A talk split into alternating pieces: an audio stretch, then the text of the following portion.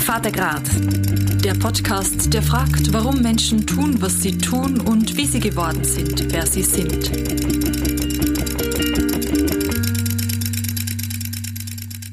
Hallo, ich bin Clara Abderhalde. Herzlich willkommen zu einer neuen Folge vom Vatergrad Podcast. Ich bin fasziniert von Extremsportarten, so ein bisschen extreme Leistungen, wo die Leute sehr viel Mut oder auch Durchhaltewillen brauchen, um diese Leistung auch zu schaffen. Darum rede ich diese Woche ähm, mit einer Sportlerin, mit einer Ultra-Trail-Runnerin.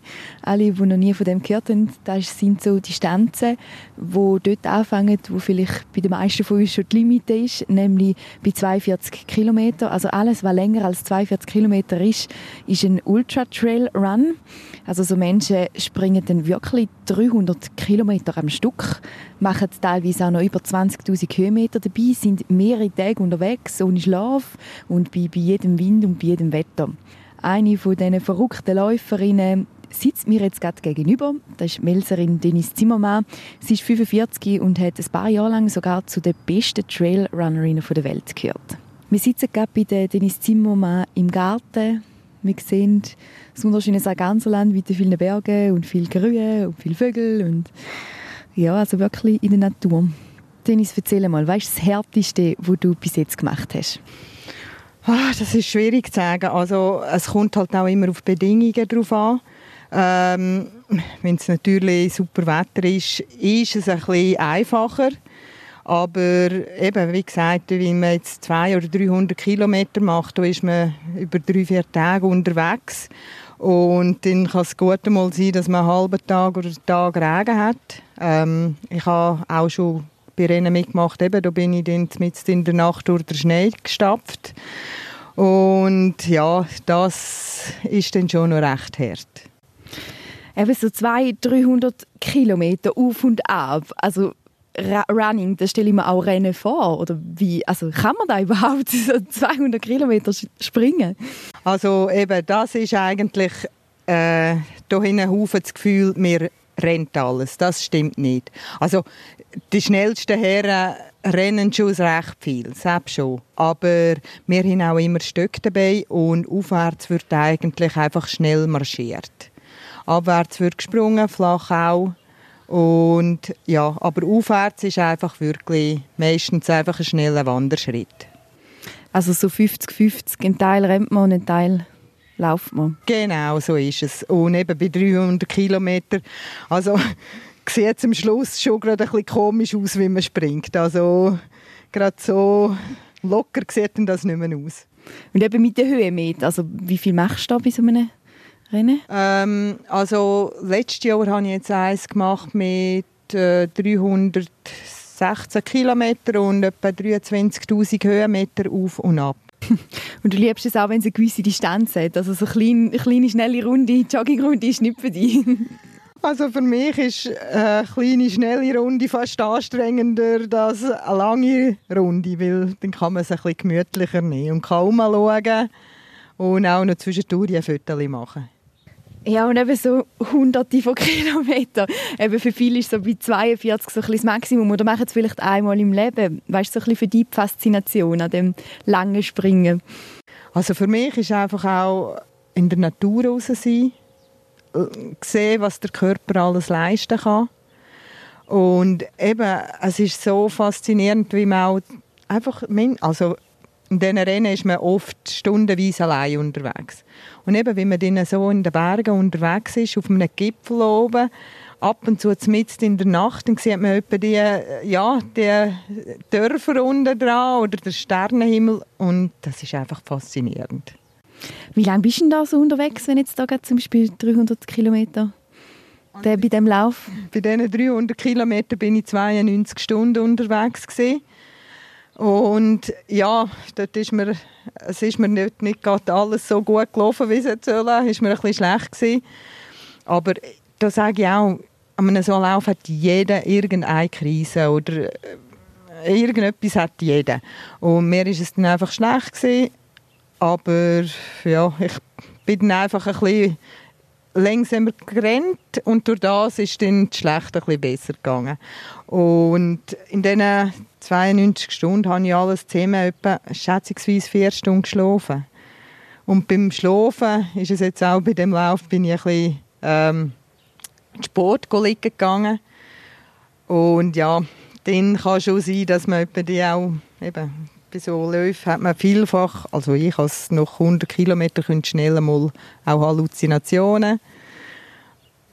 Wer das erst mal erlebt, äh, ist noch speziell, aber ja. Also da kommst du immer über? Ja, das komme ich schon noch oft über, ja. Und das, das kommt nicht nur ich über, das, wie, wie man so mit den Kollegen redet, kommt sehr viel über. Und was, also, was siehst du denn da oder wie, wie muss man sich das vorstellen? Ja, das ist, das ist unterschiedlich. Dann, dann sieht man einfach Leute, die wo, wo gar keine Leute sind. Äh, also einfach so auch Sachen, die sieht man Velo in den Bäumen abhängen und ja, einfach wirklich spezielle Sachen. Aber nichts Gefährliches, also ja. Also von, ist ein, von der Anstrengung her oder von, von der Schlaflosigkeit oder kommt da alles ein bisschen zusammen? Ja, ich vermute schon, dass es Übermüdung ist. Aber ja, ich habe da noch nie genau Gedanken gemacht. Dass, also ich denke, es ist immer vor Übermüdung bei mir. Ja. Wenn jetzt uns mal so mitnimmst an so einen Lauf, vielleicht gerade eben den 300 Kilometer Lauf, den du gemacht hast, wie sieht so die Etappen aus? Aber vielleicht so am Anfang, Mitte, was erlebst du da oder was gehst du da durch?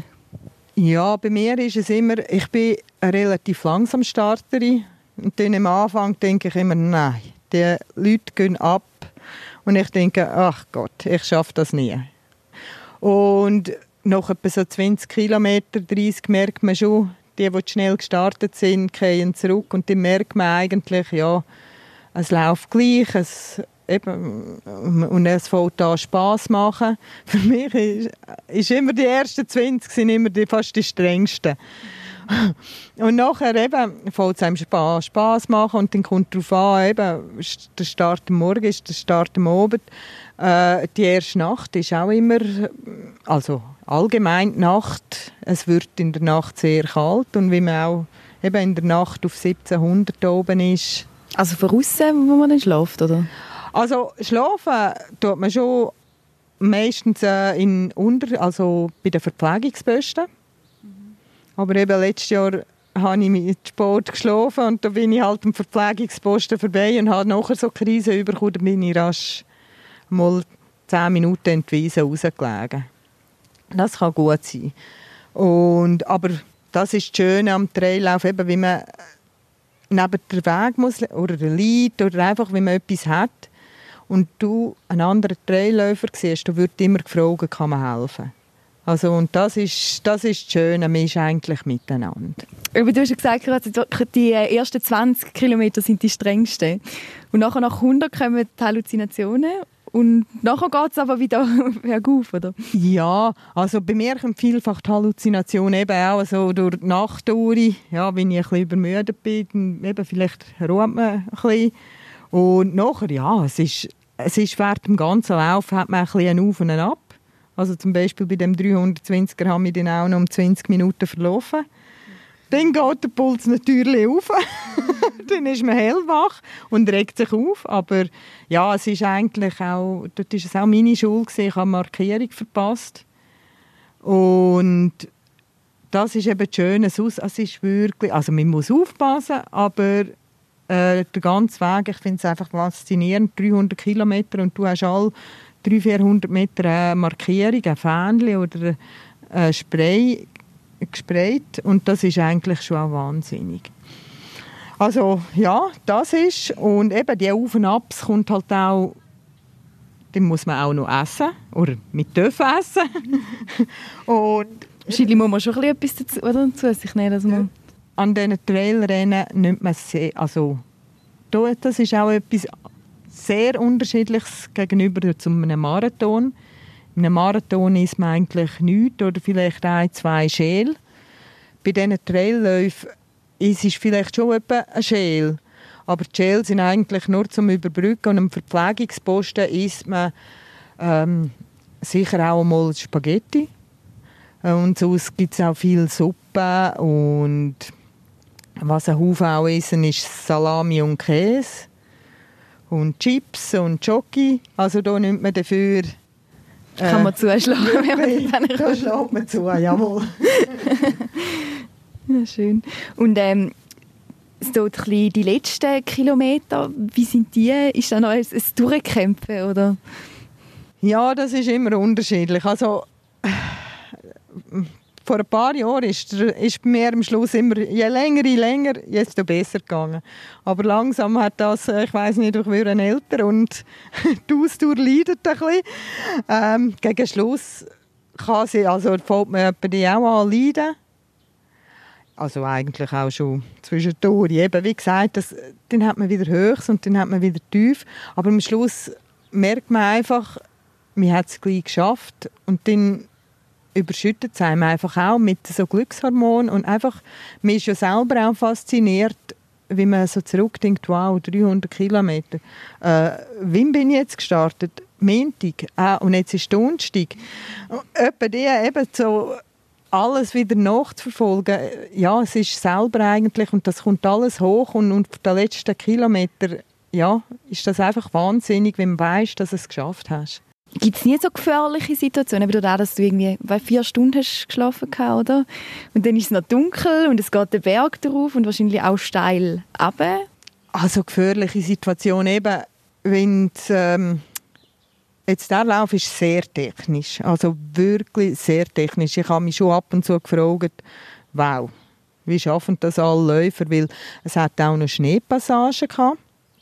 Und einmal bin ich sicher etwa eine Viertelstunde, 20 Minuten an der Eisenkette, äh, der Berg ein. Und vorne hat man, also es ist in der Nacht. Also zum Heben, zum Heben ja, genau. Ah. Es ist in der Nacht gesehen. Es war besser gewesen, wenn ich es nicht gesehen habe. Vorne hat es einfach auch ein Seil gespannt, also so ein Fangnetz gespannt gesehen. Ich, es würde wo in einem Tobel gesehen sein, wo es dann nachher gerade steil runtergeht. Aber was ich auch sagen muss, eben, darum bin ich dort auch einmal äh, zehn Minuten Wiese gelegen. Weil, wenn man merkt, man ist übermüdet bei solchen Sachen, muss man halt einfach, wenn es wirklich nicht mehr geht, rasch herliegen. Und nachher kommst du eigentlich, ab und zu nützen zehn Minuten nützen schon sehr viel, dann kommst du sicher an den nächsten Posten. Aber was mir auch schon aufgefallen ist, an den sehr gefährlichen Passagen, passt wesentlich weniger, passiert wesentlich weniger, dass wenn du irgendwo eine flache äh, Feldstrasse einspringst. Weil dann bist du viel weniger konzentriert und verknackst den Fuß eher oder gehst um.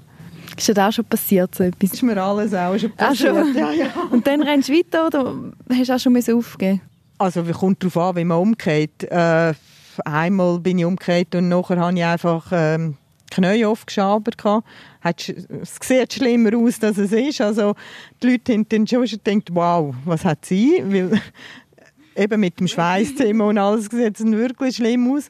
Und andermal habe ich den Fuß vertrampt. Mir hat mir nichts da gesehen, aber ich konnte einfach nicht mehr laufen, weil es viel Schmerzen war und ungesund war. Ich habe auch schon, da habe ich auch schon müssen hören. Das tut dann weh, wenn man so einen Lauf anfängt und es mit nicht mehr hören. Ja, das nackt an einem ab und zu dann schon längere Zeit. Aber ja, da muss ich auch sagen, vor ein paar Jahren hätte ich Rennen nie gehört. Habe ich wirklich alles durchgemurkset. Und da bin ich ein bisschen vernünftiger geworden. Und ja, höre jetzt auch, auch wenn es mir jetzt einmal wirklich nicht mehr hört mit schlecht sein, dann muss ich sagen, dann bringt es nichts, weil wenn es nur am Morgen ist, dann habe ich auch schon gesagt, muss ich auf den Körper hören. Und also so Krisen, die vorher angetönt hast, wenn es so schlecht wird, oder wie zeigt sich das so? Ja, Krisen, äh, ja, äh, bei mir ist es wie eben mal, also schlecht wird es auch fast noch viel einmal jemandem will. Aber das geht in der, vergeht in der Regel wieder.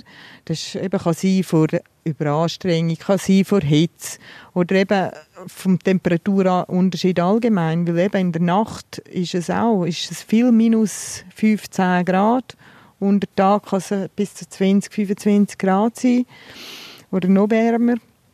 Also ich denke, und eben vom Essen, den, der Magen ist auch empfindlich und nachher isst man etwas oder isst Sport oder mit misotonischen Getränken, das, was der Veranstalter, mir hat schon sein eigen, aber bei diesen Läufen nehme ich halt viel auch das vom Veranstalter. Vielleicht kennt man es nicht, vielleicht vertreibt man es nicht.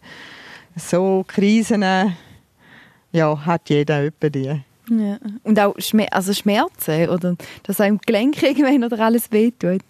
Ja, gegen Schluss kommt das noch gerne. Das, also muskulär oder eben vor allem bei diesen 300 Kilometern merkt man Kniegelenk, ähm, die Hüfte ab und zu oder Fußgelenk. Also, aber das ist eben noch das Schöne am Trail, wenn es auf und ab geht, hat man weniger Schmerzen, wie man jetzt, anstatt wie man 200 Kilometer flach rennt. Und wie ist es mental? Gibt es da viele Momente, wo du denkst, oh, jetzt würde ich am liebsten heim oder aufhören? Es gibt's. Sicher gibt es das. Aber was halt auch, eben, dem probiere ich halt einfach immer die Schönheiten zu sehen. Und denke mal, es ist cool, was willst du jetzt daheim hocken? Wäre ja scheiße. Es ist doch so schön aus. Aber eben, wenn man dann mehrere Stunden im Regen unterwegs ist, oder dann wieder, eben, es ist rutschig und man kommt fast in den Schnee rein. Also immer ist es schon nicht so lustig, aber ja, bei diesen Situationen, weil wenn man dort ist, kann man meistens gar nicht aufhören, weil meistens ist man dann auf einem Berg oder um einen Anstieg oben und man muss noch zwei Stunden eh laufen, bis man beim nächsten Verpflegungspost ist und bis dann hat man die Krise wieder überwunden. Und du hast auch immer einen Rucksack dabei mit Sachen? Ja, das ist eigentlich, ähm, vielfach ist das Pflicht. Also auch bei dem 300 Kilometer Rennen. Ähm, alles weiß jetzt nicht, das ist sicher wir müssen gewisse Lebensmittel auch dabei haben, gewisse Kalorienzahl, nicht so viel, aber etwas zu essen müssen wir dabei haben. Pflicht ist eine gute Regenjacke, Regenhose, meistens auch Verbandsmaterial, Warmhaltefolie, ähm, ein warmes T-Shirt und eben bei dem 300er war auch sogar eine Daunenjackenpflicht mit Kapuze, also Händchen, Kappen, das wird alles vom Veranstalter vorgeschrieben, was man mitnehmen muss. Und das Nachteil ist auch immer, wo man erreichbar sein muss. Ja. Also dann tust du auch immer wieder umziehen und Schuhe wechseln oder bist du immer gleich unterwegs? Also da ist jetzt auch immer eine Tasche, alle 50 Kilometer ist von mir eine Tasche bei Verpflegung gewesen. Die ist immer mit mir mitgereist. Und dort habe ich eben andere Schuhe, andere Kleider dabei gehabt. Und, aber eigentlich habe ich die Schuhe habe ich jetzt, glaube ich, etwa noch 300 Kilometer habe ich es dann mal gewechselt gehabt. Aber so, äh, eben, es ist unterschiedlich. Ich habe auch schon Rennen gehabt, wo ich nach 50 Kilometern müssen, haben müssen die Schuhe wechseln. Aber wenn man sich drin wohlfühlt, schaut man, dass man es so lange wie möglich hat, weil wenn man aus den Schuhen rausgeht, äh, schwillen die Füße an. Das da merkt man immer gerade. Ja, ja, also eigentlich merkt man es auch während dem Laufen, wie es anschwillen.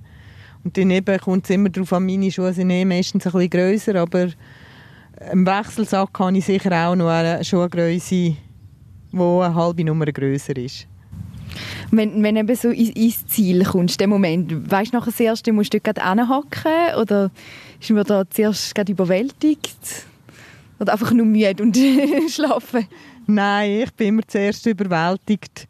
Äh, am liebsten stehe ich noch ein bisschen und eben, kommt darauf an, ob man alleine läuft oder ob gerade jemand also meistens ist ja auch sonst noch jemand im Ziel, wo man kennt. Und dann tut man mal sicher mit dem lang diskutieren und reden. Und wenn gerade jemand sonst auch noch im einläuft, dann, dann ist man mit dem alles noch ein bisschen besprechen. Einfach die Gefühle, Emotionen wird man zuerst loswerden. Und ich freue mich einfach zuerst einmal auf die Dusche.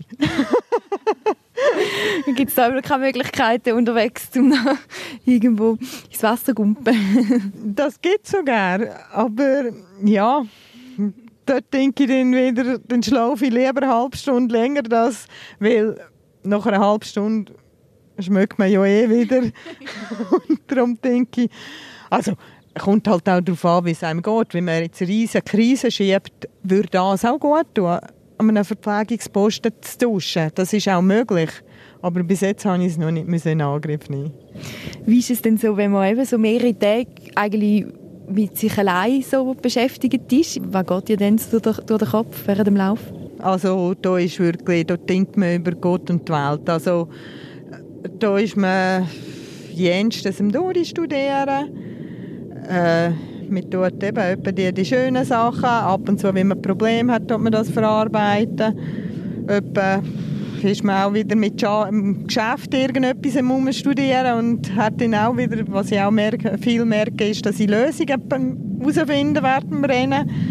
Ja, eigentlich äh, ist man immer mit den Gedanken wieder etwas am machen. Ist es für dich aber immer ein Hobby gewesen, oder ist das schon eigentlich Professionalität, in die Professionalität, die da reingeht? ja, für mich ist es ein Hobby gewesen. Also ist es immer noch ein Hobby. Ähm, was einfach war, also ich bin vor, wie habe ich meine besten Jahre gehabt, vor sechs Jahren bin ich wirklich recht gut gewesen. Aber mit Traillaufen äh, man, hat man es auch nicht geschafft, zu überleben ohne Job. Also, äh, und ich bin auch vielleicht zu wenig auf Sponsorensuche gewesen, aber ja, vor ein paar Jahren war das einfach schwierig gewesen. Heutzutage gibt es ein paar, die so weniger arbeiten können. Aber ja, arbeiten muss, glaube ich, noch jeder. Im Trail laufen wird man nicht reich. Obwohl es ja wahrscheinlich sehr zeitaufwendiger Sport auch ist, oder? Wie trainierst du so auf, auf so einem Wettkampf? Ja, es ist sehr zeitaufwendig, obwohl für mich ist das äh, wirklich Leidenschaft. Ich mache das gerne. Für mich ist das schon, ich verbinde es auch viel ab und zu, wo ich einfach lange Wanderungen mache. Also wirklich, also Wanderungen eben, für mich sind also für andere Leute sind es sehr lange Wanderungen. Und ja, ich kann dann am Morgen gehen am Abend wieder heim und einfach alles gewandert sein. Das ist für mich äh, ist das auch gutes Training. Oder eben, wie man denkt, wenn man alle Morgen so früh aufsteht, immer fällt es einem nicht einfach. Ich packe einfach das Training eben am Morgen rein. Ähm, und ab und zu am Mittag kommt darauf an, gibt es auch jemanden, dass ich eine Stunde noch springen gehe. Oder wenn ich im Geschäft bin in Balzers, dann hat es auch schon gegeben, dass ich über Mittag schwimmen gehe, als Ausgleich. Und eben, sonst macht man halt einfach an einem Freitag, geht man mal sechs, sieben Stunden rennen. Es ist zeitaufwendig, es ist sehr zeitaufwendig, aber jeder, der ein Hobby, eine Leidenschaft hat, macht das gerne. Und hast du auch viele in deinem Umfeld, die jetzt diese Leidenschaften mitteilst, also wo dann auch zusammen unterwegs sind? Ja, wir, also wir hatten da schon, wir kennen die Leute, das sind, sind ein Haufen, die gleich dicken. Ähm, ich treffe mich ab und zu auch an einer Woche mit jemandem. Ähm, und dann macht man einfach zehnmal lang, ja, geht man zehnmal rennen oder wandern. Und ja, das ist und auch der Partner, der tut auch ein bisschen, vielleicht nicht gerade so gestört wie ich, aber ihn hat es auch gepackt, jawohl. Hast du ihn ein bisschen angesteckt? genau, ja. Zum nochmal zurückgehen, wie hat das alles angefangen? Also hast du schon als Kind immer bist gern gesprungen? Lange Distanzen? Ja, als Kind äh, bin ich in der Jugend und nachher bin ich in die Leichtathletik gegangen. Und Rennen ist immer schon meine Paradedisziplin aber früher war es nicht so die langen Läufe. Es sind eher, also ich habe auch 800 Meter Rennen und 3000 Meter Rennen auf der Bahn gemacht und nachher bin ich auch Strassenläufe gemacht und Bergläufe. Und in den Juniorenjahren war es eher kürzer und ja, nicht zu viel Berg. Und auf das Mal hat sich das geändert. Dann habe ich auch mal einen Bergmarathon gemacht und nachher hat es mir immer besser gefallen und seitdem bin ich am liebsten in den Bergen unterwegs. Und seit wann so ein bisschen mit dem Ultra-Trailrunning, also mit diesen langen äh, mit den langen Distanzen, das war etwa 2004 gewesen. Um das herum habe ich dann mit den langen Distanzen angefangen. Ja. Also ist eigentlich erst so ein bisschen später die Leidenschaft gekommen ja, für die langen Läufe? das ist. Und also früher, was hat es früher? Der Hunderter von BLG und der Swiss Alpine. Und dann ist eben mal in Verbier also ein richtiges Trailrennen gekommen, wo man wirklich, es war auch viel extremer in den Bergen gewesen. Äh, der Hunderter von Biel, der ist einfach durch die Nacht und im, im Flachen. Der Swiss Alpine ist früher als hochalpines Rennen angeschaut worden. Wie man den eben so wie Trail Verbier oder andere Rennen gemacht hat, ist, ist es einfach eine Autobahn im Vergleich. Aber viele Rennen, so lange hat es in der Schweiz nicht gegeben. Ich bin ab und zu noch auf Frankreich Rennen. Oder die Italiener sind dort auch viel weiter gesehen. Und ich bin auch auf Neuseeland. Dort habe ich einen Sprachaufenthalt gemacht.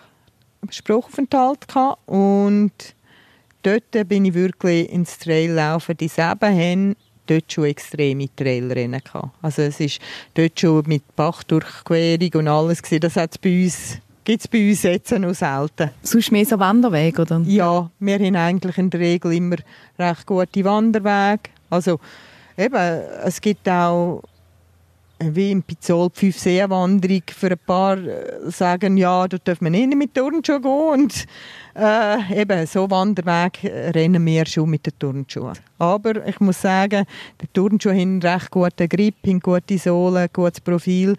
Ab und zu fast besser als manches andere im Wanderschuh. Ja. Und auch mit Stöcken? genau, ja. ich bin viel mit den Stöcken unterwegs, weil es ist einfach... Äh, wenn es sehr steil aufgeht, ist man schneller. Du hast erzählt, dass eben so 2016, glaube ich, so deine beste Jahr war.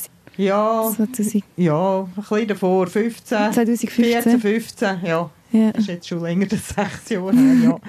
dort hast du, glaube ich, auch so ein bisschen zu den Weltbesten gehört. Genau, ja, dort ist eigentlich, ist mir sehr gut gegangen. Ähm, eines der ganz grossen Rennen, das ist der Ultra Trail du Mont Blanc. Der ist rund um den Mont Blanc und der ist 170 Kilometer. Dort bin ich, in der Regel hat man da immer gesagt, das ist die kleine Weltmeisterschaft. Und dort habe ich es mal auf den dritten Rang geschafft. Und naja, nachher eigentlich auch noch zweimal vierte. Also von dem her, ja, habe ich einmal einen recht guten Namen gehabt. Und wie auch der Tour de Geo, das ist ein 330 Kilometer Rennen. Der habe ich auch mal gewonnen obwohl der ist dann nach 300 Kilometern ist er abgebrochen worden wegen starkem Schneefall, weil dort haben wir schon zwei Tage durch den Schnee müssen rennen und dort ist es zu gefährlich geworden, haben sie es müssen abbrechen. Also das kann schon auch passieren, dass das ähm, Rennen abgebrochen werden wegen dem Wetter. Das kann auch passieren, ja. Ähm, oder so aus dem Sommer ist halt auch viel Gefahr wegen Gewitter und dann wird eben darum müssen wir auch das Handy dabei haben, obwohl etwa die ist es halt fraglich. Wir haben nicht immer Empfang in den Bergen. Und der Akku wahrscheinlich auch nicht, oder? Der Akku müssen wir eigentlich, ja, wir haben es dann halt auf Sparmodus. Das ist wirklich fast Pflicht, dass es zu laufen hat die ganze Zeit. Dieser Podcast ist ein ökumenisches Projekt und wird präsentiert von den evangelischen und katholischen Kirchen der Kantone St. Gallen und Appenzell. Danke für eure Unterstützung. 2015 hat Dennis Zimmermann zu den besten Trailrunnerinnen der Welt gehört. Dann ist aber eine Krebserkrankung gekommen. Ich bin Lara Abderhalde und ich sitze mit Dennis Zimmermann in ihrem Garten und wir reden darüber, was sich durch Krankheit in ihrem Leben verändert hat. Ähm, ja, nachher ist bei mir ein anderer Lebensabschnitt, also Lebensabschnitt. Ähm, ich bin krank geworden, also krank geworden. Ich hatte nachher einen Nierentumor gehabt und musste eine Niere rausnehmen, weil ich Krebs hatte. Und seitdem bin ich einfach auch ein bisschen vorsichtiger geworden.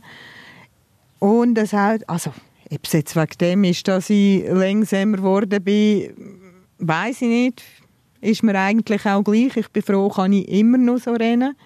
Ich bin froh, bin ich wieder gesund.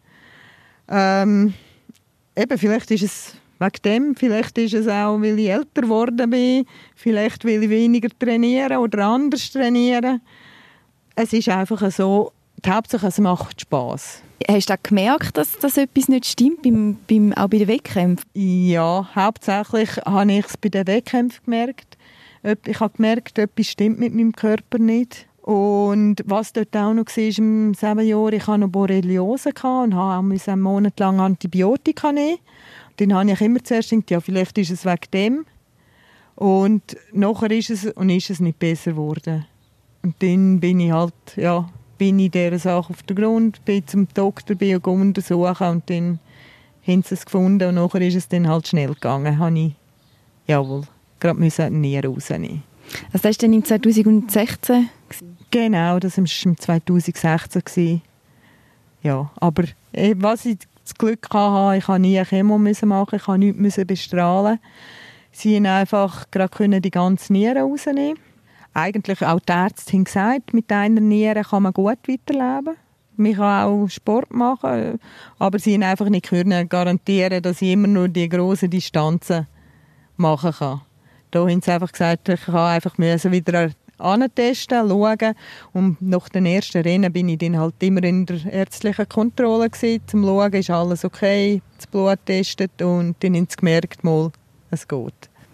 Und wie war das für dich, wo du die Diagnose bekommen hast? Was geht einem da so durch den Kopf? Ja, du gehst einem zuerst eine Welt zusammen. Das Wichtige ist mir einfach, dass ich wieder gesund werde und eben schön, wenn ich wieder können, oder dass ich wandern und ein bisschen joggen kann. Das war schön. Gewesen. Aber das Laufen, ich bin jetzt happy, ich kann es wieder so extrem machen, aber auch jetzt, man weiß nie, wie lange man es machen kann. Darum sage ich immer, machen, solange man kann. Hat sich von der Einstellung her auch etwas verändert zu dem Zeitpunkt? Äh, ja, schon ein bisschen. Obwohl ich auch sagen muss, auch schon davor habe ich es eigentlich genossen. Ich habe das gemacht, was ich wollte. Weil bei mir, ich bin eine, die immer sehr viel Rennen gemacht hat. Bei mir hat es immer geheißen, du machst viel zu viel Rennen. Und ich habe immer gesagt, du los, ich mache es so lange, dass es mir Spass macht. Weißt nicht, vielleicht auf das Mal von heute auf morgen kannst du nicht mehr oder hast keine Lust mehr.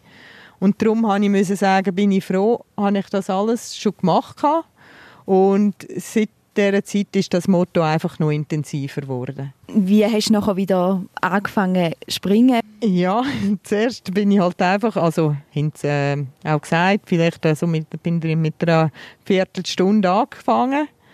Ähm, obwohl es ist noch relativ früh wieder gegangen, bin ich noch etwa drei Wochen, habe ich dann mal so eine Viertelstunde schon wieder gejöckert und dann, ja, wie man ist, äh, die Steigerung wird immer schneller gehen. Also, wir hat immer wieder, dort drückt in den Ultraläufer durch.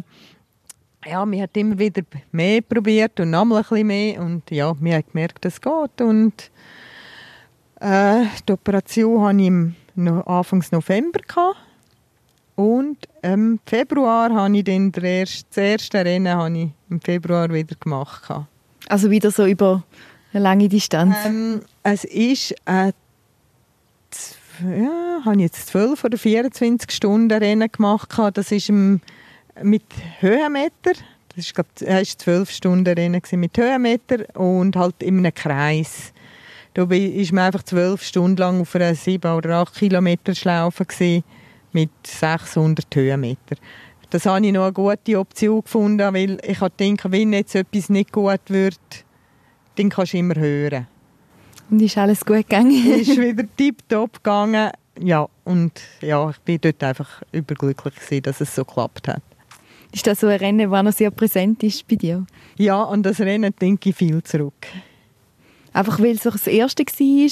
Ja, einfach weil, weil es wieder das erste war nach der Operation, weil du gewusst hast, mal kannst du noch laufen und ja, dann war man auch wieder eben unter den Freunden, gewesen, die haben dann auch, die haben noch mehr auf mich geschaut, die, die haben es auch gewusst und die haben, haben auch Freude mit mir, also es war einfach, ist einfach lässig. Gewesen.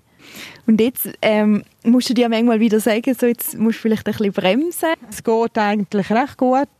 Ich sage immer, der Körper bremst einem immer. Eben irgendwie ich sage halt auch, eben, wenn es einem wieder schlecht wird, das ist ein Zeichen, dann muss man mit, mit dem Tempo zurück oder einfach ein bisschen, oder eben sonst halt hören.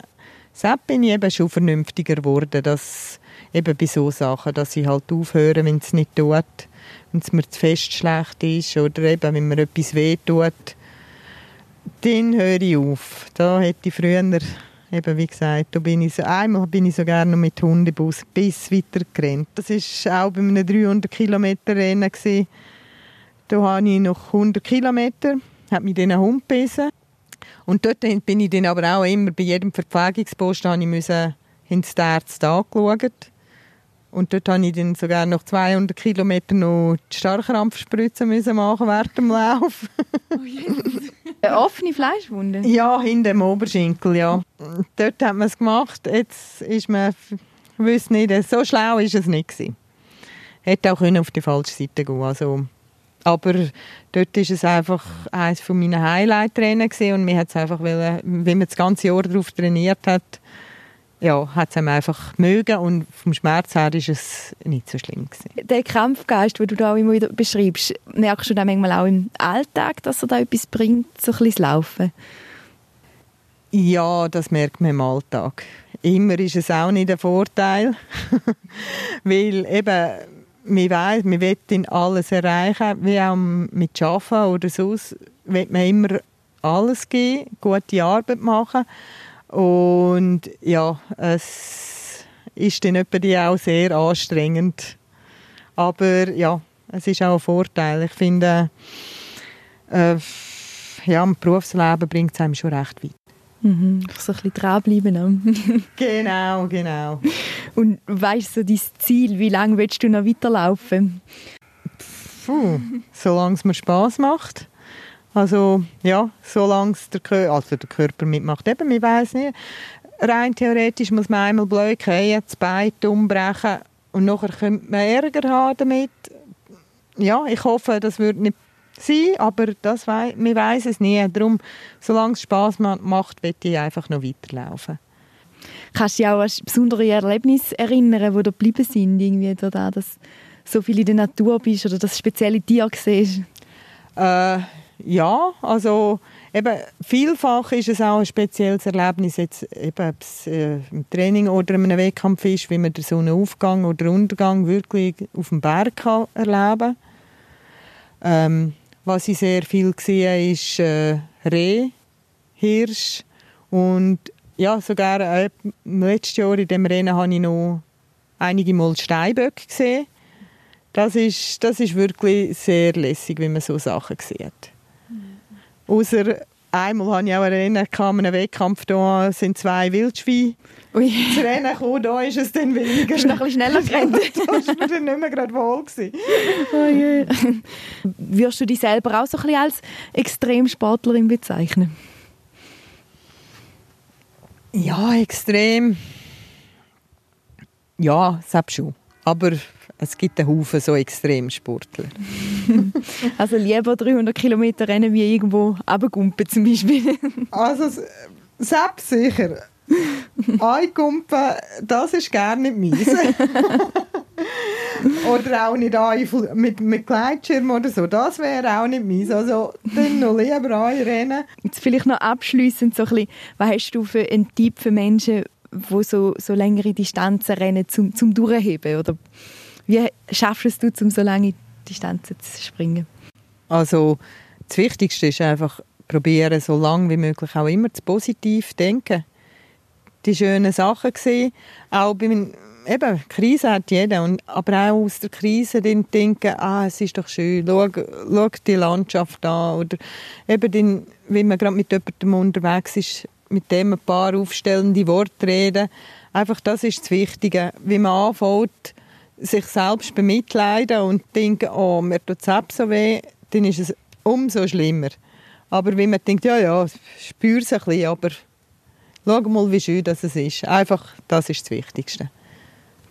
Super. Danke viel, viel mal für das Gespräch und für die verschiedenen Geschichten, die du da erzählt hast rund ums Springen.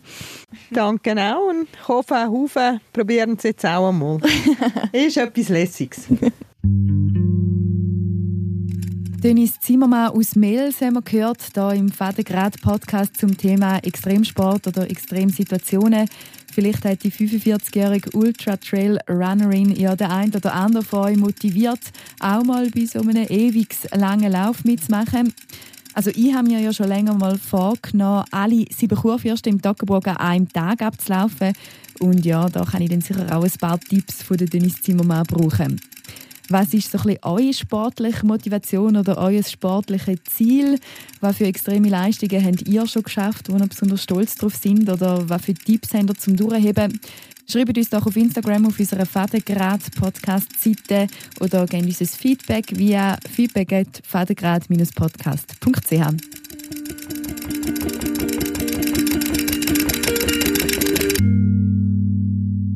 Vatergrad